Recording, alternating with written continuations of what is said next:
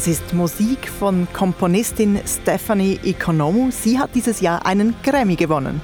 Ja, und sie hat überhaupt nicht damit gerechnet, angesichts der Konkurrenz. I was very surprised, to be honest, just given the other talent that's on there. So seeing my name against them is ridiculous and I shouldn't be there, but I'm very honored, obviously. Stephanie Economo hat den Preis für die beste Videogame-Musik bekommen und das ist neu. Also eine eigene Grammy-Kategorie für Videogame-Musik. Die gibt es erst seit diesem Jahr.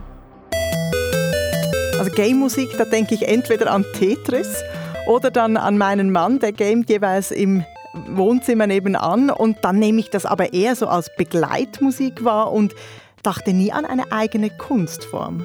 Dabei begegnet man ihr heute überall. Videogame-Musik ist im Grunde Mainstream und trotzdem ist das ein Feld, in dem man unheimlich viel ausprobieren kann als Komponistin.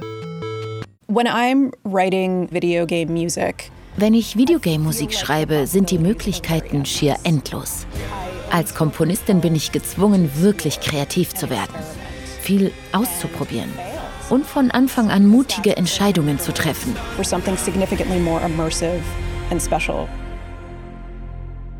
Also attraktiv für Komponistinnen und Komponisten. Ja, und es ist letzten Endes auch ein lukratives Geschäft.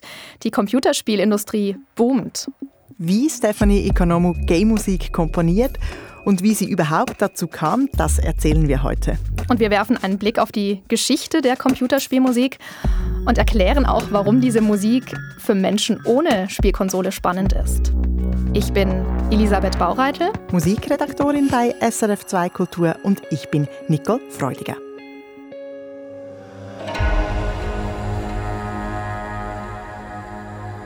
Da hören wir sie, die Musik von Grammy-Gewinnerin Stephanie Economou. Das tönt für mich recht episch, suggeriert irgendwie Spannung, auch Fantasy, so diese Assoziationen habe ich bei dem. Mhm, also das ist Musik aus dem Spiel Assassin's Creed Valhalla, Dawn of Ragnarok. Ragnarök, Valhalla, ich denke da an Thor. Und den kenne ich vor allem aus den Filmen, aus den Marvel-Filmen. Ja, also wir sind auch hier im Spiel tatsächlich in der nordischen Mythologie. Als Gamerin kontrolliert man die Figur von Odin, der ist der nordische Gott der Schlacht und der Weisheit. Und man reist mit ihm in das Zwergenreich Svartalfheim, muss dort gegen Feinde aus Feuer und Frost kämpfen, um schließlich dann Odins Sohn aus den Klauen eines Riesen zu befreien. Also ein klassisches Action-Adventure-Videospiel. Genau, und die Musik haucht diesem Abenteuerspiel zusätzlich Leben ein, weckt Emotionen, macht Stimmung und hilft mir als Spielerin extrem bei der Orientierung. Also sie warnt mich auch vor. Kurz bevor ich angegriffen werde, höre ich das schon. Und all das fasziniert Stephanie Economou und auch, dass einen die Videogame-Musik in ganz andere Welten versetzt. Video game music is transporting you into these worlds. the music is something that the player lives in for so many hours, days, weeks. It's a really impressive thing. And it's also a big responsibility as well, because you're defining the tone, you're defining the pace, you're doing a lot to make that person's experience special. So it's hugely important. Sie fühlt sich da als Komponistin irgendwie auch verantwortlich für das Erlebnis der Spielerinnen und Spieler. Die verbringen ja Stunden, Tage, zum Teil Wochen in diesen Spielen. Wie ist das mit Stephanie Economou selbst? Gamet sie auch? Ja, vor allem als Teenager hat sie gegamed, zum Beispiel Max Payne oder Halo. Heute ist Stephanie Economou 32. I will say that I definitely have been massively influenced by video games. I grew up playing video games, especially in my teenage years. I played Max Payne and Halo and a bunch of other things. I love the immersive quality of it. I love that I could get lost in it. Sie fand es also toll, dass man sich in diesen Welten verlieren kann und dabei spielt die Musik ja eine große Rolle. Wollte sie schon damals Komponistin für Videospielmusik werden? Also Komponistin ja, für Videospiele nein. Also eher klassisch. Kommt sie aus einer musikalischen Familie?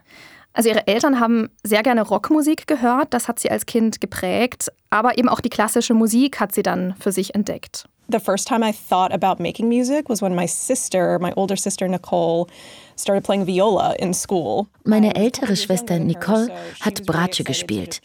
Da habe ich dann zum ersten Mal darüber nachgedacht, selbst auch ein Instrument zu lernen. Während meiner gesamten Kindheit und Jugend habe ich dann Geige in Orchestern gespielt und mich so in die Orchestermusik verliebt. Ja, und zwar so heiß und innig, dass sie selbst angefangen hat, erste Stücke zu schreiben als Teenager. Und dann hat sie beschlossen, Komponistin zu werden. So I was writing for string quartets and bigger symphonic orchestras. And I just loved the feeling of it. It was this sort of like, aha, this is what I could see myself doing for the rest of my life. It was a very rewarding thing. Sie hat dann Komposition studiert, zuerst ausschließlich klassische Komposition, also für den Konzertsaal. I was studying purely concert music, but it was during my time at New England Conservatory that I started scoring short films from some directors that I knew from high school. And that was the second aha moment where I was like, oh yeah, this is what I really want to do. Kurzfilme hat sie also vertont und war begeistert davon. Warum? Sie fand die Arbeit mit Menschen außerhalb der Musikbranche total spannend, weil sie da als Komponistin umdenken und auch aus ihrer Komfortzone heraus musste. Ich habe den Eindruck, Stephanie Economo liebt Herausforderungen und sucht sie auch. Und so kam sie im Grunde auch zur Videogame-Musik. Erzähl. Ja, nach ihrem Studium hat sie zuerst bei großen Filmproduktionen mitkomponiert. Kenn ich da was?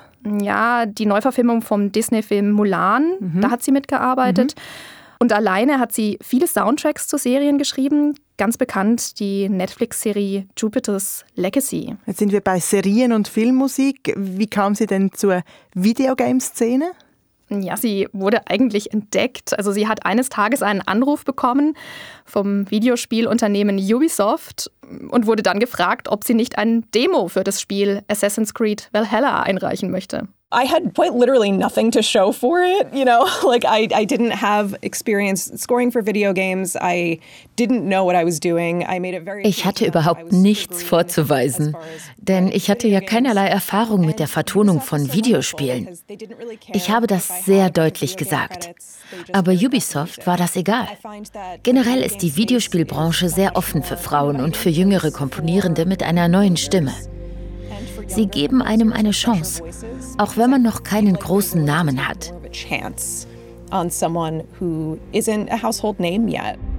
Ubisoft hat ihr also eine Chance gegeben und die hat sie gepackt. Und eine Chance ist das wirklich, weil diese Game-Industrie, die ist ja ein Riesenbusiness. Ja, also etwa 184 Milliarden US-Dollar hat die Gaming-Branche eingenommen 2022 laut dem Marktforschungsinstitut Newzoo. Das ist mehr als die Film- und Musikindustrie zusammen.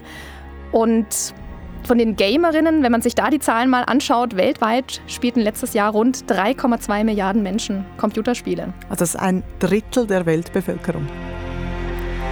Die Musik, Elisabeth, die erinnert mich sehr an diese Torfilme, von denen ich vorher schon gesprochen habe. Es klingt schon sehr nach Filmmusik. Gibt es da denn auch Parallelen? Also entsteht so ein Soundtrack für ein Computerspiel auch wie Filmmusik? Nein, es ist schon ein bisschen komplizierter. Also oft entsteht die Musik parallel zum Spiel. Die Geschichte ist klar, man weiß auch ungefähr, welche Figuren darin vorkommen. Die Komponistin Stephanie Economo bekommt eine Art Checkliste, was für Musik es braucht. Also braucht es Actionmusik, Musik, die Kämpfe begleitet, solche Sachen.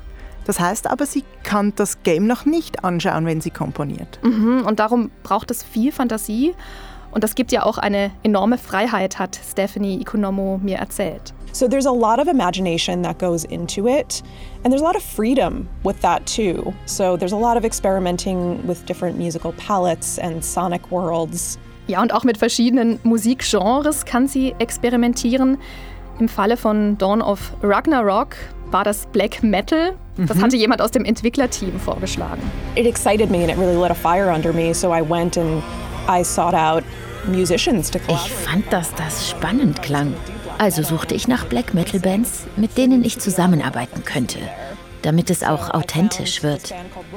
Ich fand dann eine Band namens Wilder Run.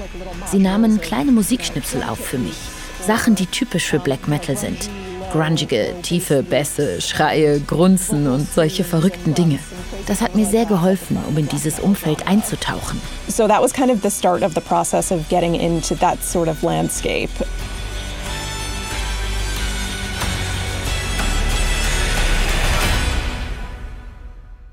Stephanie Economo hat dann mit Hilfe von diesem Black Metal Material einzelne Themen und Motive zur Geschichte entwickelt und dabei ist ganz wichtig, die Komponistin muss mit ihrer Musik den richtigen Ton treffen, weil sonst die ganze Stimmung nicht mehr passt. Hast du ein Beispiel dafür?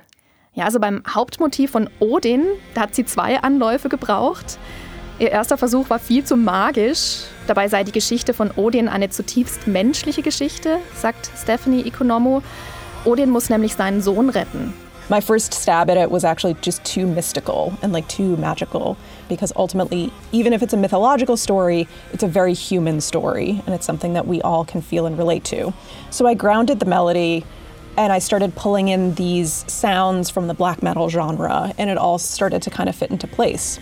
Stephanie Economo hat die Melodie also geerdet und dann diese Black Metal Elemente eingebaut. Ja, genau, und dann auf einmal ergab alles einen Sinn.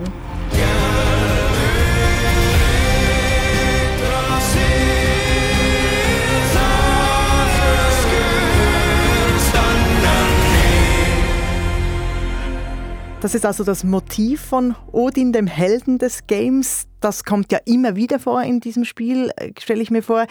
Bis man so ein Spiel durch hat, dauert das ja viele, viele Stunden. Wie viel Musik muss man denn da komponieren?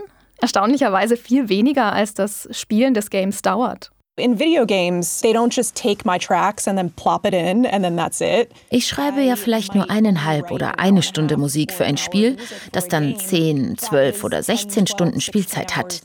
Und genau da kommen die Programmierer und Entwicklerinnen wieder ins Spiel. Sie nehmen meine Musik, erstellen Loops und Arrangements. They're creating arrangements essentially. Das heißt aber auch, dass sie nicht weiß, wie es am Schluss genau rauskommt, oder? Ja, und nochmal zu dem Vergleich, Filmmusik, so etwas wäre in der Filmmusikbranche unmöglich. Aber in der Videogame-Branche ist das gang und gäbe. That is a very big difference between TV and film. If I were to deliver my final music to the dub stage on a film and they're going through and changing it massively and not telling me, I would have a panic attack.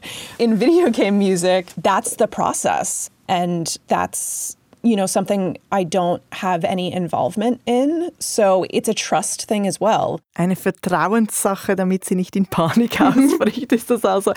Und dann kommt ja noch dazu, ich als Spielerin kann die Musik auch beeinflussen. Genau, ähm, weil Videospiele interaktiv sind. Also die Musik passt sich ständig an, während man spielt, je nachdem, was man tut. Ich habe darüber mit Melanie Fritsch gesprochen. Sie ist Ludommusikologin an der Heinrich-Heine-Universität Düsseldorf. Also sie forscht zu Musik und Computerspielen. Also im Film ist ja immer der gleiche Ablauf. Und das Problem, was Computerspielmusikkomponistinnen haben, ist, dass sie einfach nicht wissen, was SpielerInnen wann machen. Ne? Also ich kann mich ja, weiß ich nicht, fünf Minuten in einem Areal aufhalten oder drei Stunden, wenn ich das möchte. Ne? Also ich kann einfach nicht weiterlaufen oder so. Und das ist eine Anforderung an KomponistInnen, dass sie die Musik eben so komponieren müssen, dass sie in Anführungsstrichen nicht nervt. Ne? Also weil sie eben in den Vordergrund drückt aufgrund von nicht guter Implementierung oder dergleichen und flexibel anpassbar ist an die jeweils gerade stattfindende Situation im Spielverlauf. Also gute Game-Musik ist, wenn ich sie nicht aktiv bemerke, wenn sie mich aber in die richtige Stimmung versetzt. Und seit wann gibt es das überhaupt, diese Computerspiele-Musik? 1972 hat die Geschichte der Videogame-Musik angefangen, und zwar mit diesen Tönen hier. Pong war eines der ersten erfolgreichen Videospiele überhaupt. Es war so eine Art elektronisches Tischtennis. Und also Musik ist das ja noch nicht. Das ist ein mhm. sehr minimalistisches Sounddesign, aber es hat heute Kultstatus. Ja, so wie auch die Musik zum Puzzlespiel Tetris. Man muss auch sagen, damals war technisch mit den 8-Bit-Konsolen nicht mehr möglich. Wenig Speicherplatz hieß auch wenig Musik, sagt die Ludomosikologin Melanie Fritsch. Das waren dann ganz, ganz simple Pieptöne und das wurde eben in Code geschrieben. Und dann so Anfang der 80er, insbesondere japanische Firmen, also Namco spielte eine ganz große Rolle, aber dann eben auch später Nintendo, hatten dann erste professionell ausgebildete MusikerInnen, KomponistInnen. Also zum Beispiel Junko Osawa ist ein bekannter Name, die eben tatsächlich eine klassische Musikausbildung hatte. Und dann Koji Kondo, der für ganz bekannt natürlich für Super Mario Bros. oder Legend of Zelda dann eben gearbeitet hat. Ja, Legend of Zelda, das kenne ich gut. Da saß ich Stunden vor der Konsole als Teenager und da bin ich jetzt gleich wieder zurückversetzt mit dieser Musik. Aber ist total spannend, oder? Das ist eben genau das, was diese Musik macht. Koji Kondo hatte damals die Idee, jede Ebene des Spiels, durch das sich die ProtagonistInnen bewegen, mit einer eigenen Background-Musik zu gestalten. Und genau diese Idee, die prägte die Komposition bis heute. Also das kann man schon sagen, Computermusik war auf dem Weg, eine eigene Identität zu entwickeln. Mhm. Und 1994 kam dann der technische Quantensprung mit der Playstation. Dank der CD-ROM gab es viel mehr Speicherplatz, also auch mehr Platz für Musik und darum konnte die auch aufwendiger produziert werden.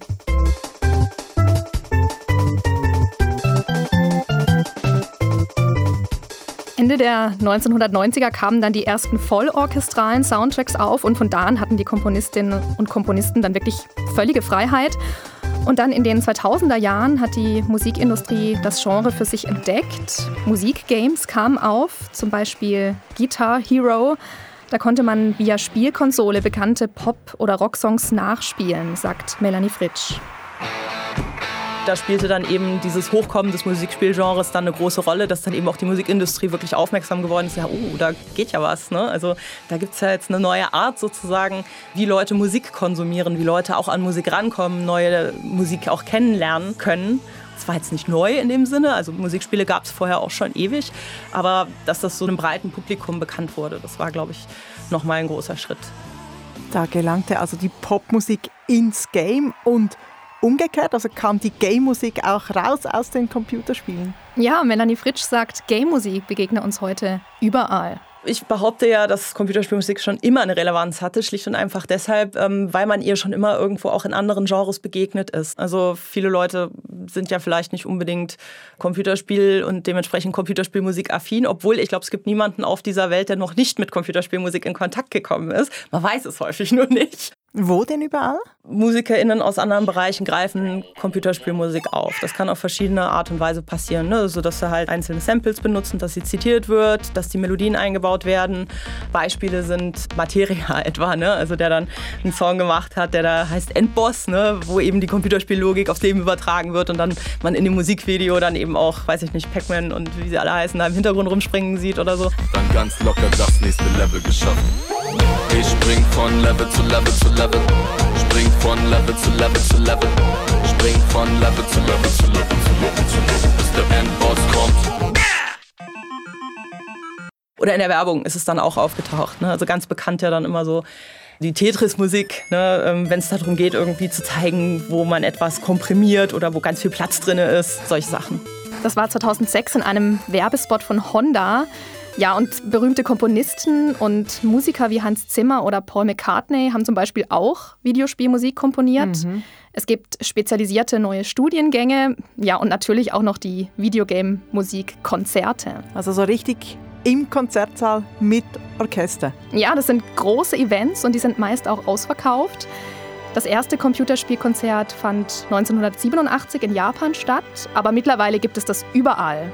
Anfang März übrigens auch in der Schweiz, im KKL in Luzern. Mhm. Und einer der ersten Dirigenten im deutschsprachigen Raum, die sich mit dem Genre auseinandergesetzt haben, das ist Eckehard Stier.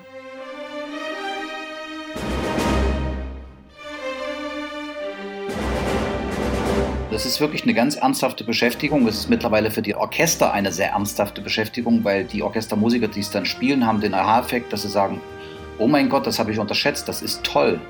Das macht Spaß, das erzählt Geschichten, das setzt Emotionen frei. Das ist technisch zum Teil echt anspruchsvoll. Insofern, ja, Spielemusik ist eine völlig eigenständige Kunstform, sowieso. Und wird auch in den nächsten Jahren, genauso wie Filmmusik, Konzerte überall gespielt werden, wird auch die Spielemusik im täglichen Kanon nicht fehlen. Ich höre, da redet ein Fan. Aber Spielemusik und Kanon, Elisabeth, das heißt, er sagt, Game-Musik sei vergleichbar mit Beethoven oder Mozart. Ja, oder sogar mit Gustav Mahlers Sinfonien. Und für Dirigierende ist das echt was vom kompliziertesten überhaupt. Mahler 5, das ist eine Symphonie von einer Stunde 15. Und ich habe die Symphonie schon einige Male dirigiert und trotz alledem ist es jedes Mal in der Vorbereitung so, dass man also vor echten Rätseln steht.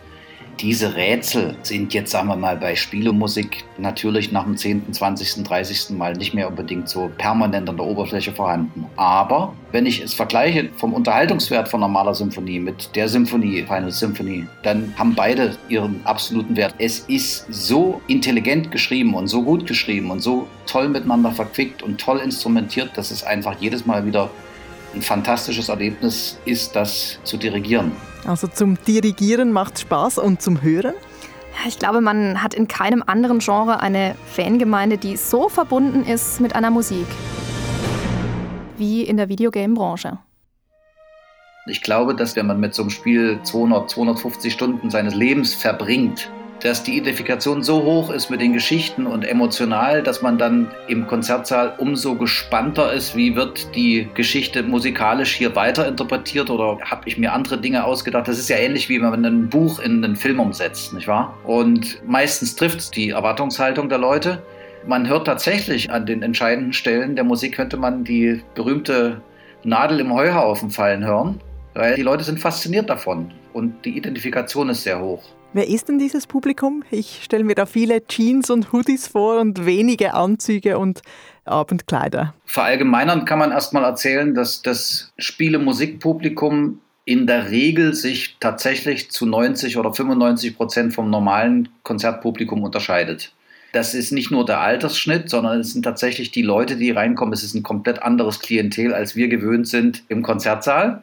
Aber umgekehrt, bei den wenigen Stellen, wo wir tatsächlich Spielemusik einem normalen Konzert-Abo-Publikum vorgesetzt haben, war der Erkenntnisgewinn und der Aha-Effekt der klassisch vortrainierten Leute ein großer, die gesagt haben, nachdem wir uns dem ausgesetzt haben, fanden wir das echt klasse. Das hat Spaß gemacht. Du warst natürlich auch schon mal auf so einem Game-Konzert, Elisabeth, oder? Ja, klar. Äh, 2017 war das. Da bin ich für so ein richtig großes Videogame-Musikkonzert nach London gereist. In der Royal Albert Hall war das. Da wurde Musik aus 30 Jahren Final Fantasy gespielt. 7000 Leute waren da und äh, die Stimmung dort, also ich krieg gerade wieder Gänsehaut. Also viele Fans kamen im Kostüm als Fantasiegestalten, Krieger.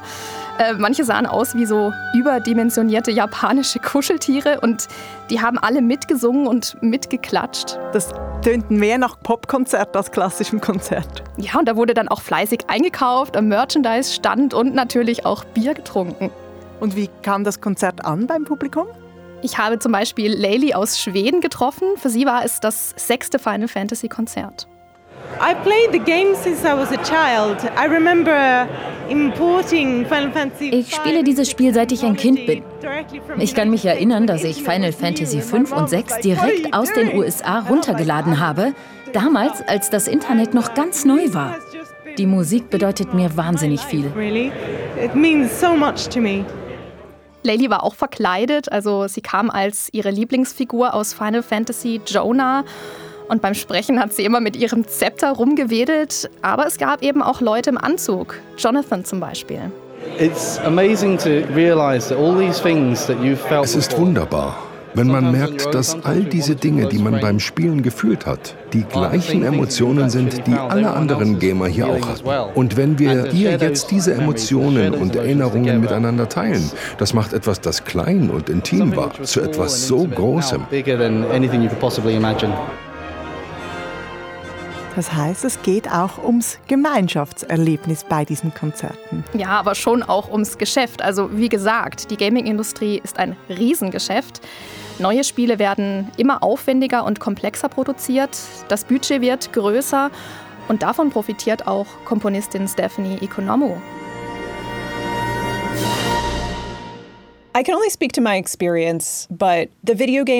Die Videospielbranche ist für so ziemlich alle lukrativ.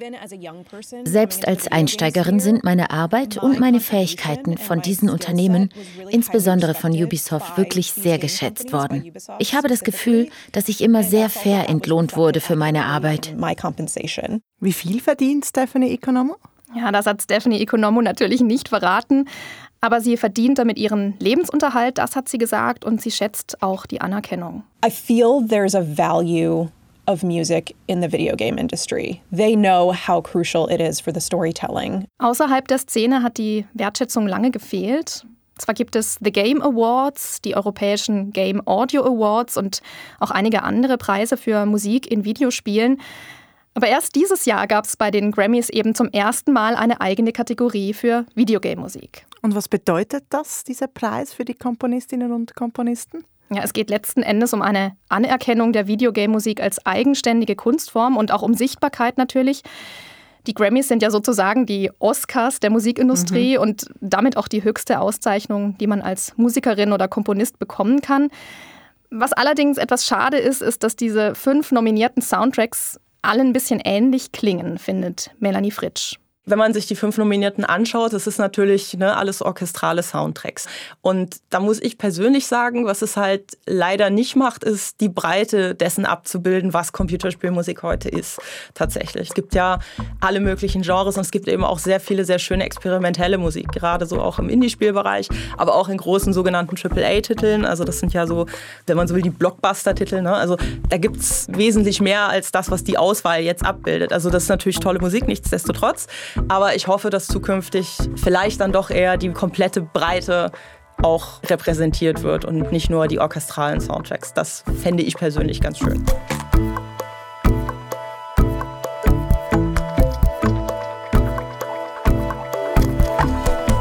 Ich selbst spiele zurzeit zum Beispiel Samorost 3. Das ist ein Indie-Game. Ähm, man bereist dort als Gnom den Kosmos und muss Rätsel lösen. Und wie in jedem anderen Computerspiel eigentlich auch, hilft mir die Musik auch hier dabei. Die Musik, das ist so eine Mischung aus New Jazz, Ambient und Techno. Und dieser Gnom, der hat auch so eine Art Zauberklarinette, die ihm immer wieder Hinweise gibt. Das passt zu dir als Musikredaktorin und Klarinettistin. Ja, wahrscheinlich höre ich diese Musik darum auch total gerne losgelöst vom Spiel. Aber ich bin da nicht allein damit. That's the beautiful thing about the video game community. It's that they do listen and they want to live in it again and they want to hear my interpretation of my own music arranged on an album. And that's a really lovely thing. Und wie geht's jetzt weiter mit der Grammy-Gewinnerin Stephanie Economou? Sie möchte weiter für Film und Medien und Videogames komponieren. Ja, und das Selbstbewusstsein dafür hat sie aus ihrer Arbeit an Assassin's Creed Valhalla gewonnen. In der klassischen Musik dreht sich immer alles ums Üben, darum, sein Instrument zu beherrschen und immer besser zu werden. Als ich mich dann fürs Komponieren entschieden habe, hatte ich das immer noch im Kopf. Oh, und die Arbeit an Videogames habe sie davon befreit. Assassin's Creed, working on it, gave me license to play and to not be good. So I will always Ich habe mich dadurch als Komponistin generell verändert. Assassin's Creed nahm mir die Angst, nicht gut genug zu sein.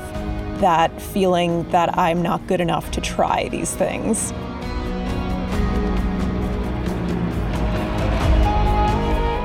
Das Ohr spielt mit, die einzigartige Kunst der Videospielmusik. Das war der Kontext von Elisabeth Baureitel, Sounddesign Serge Krebs.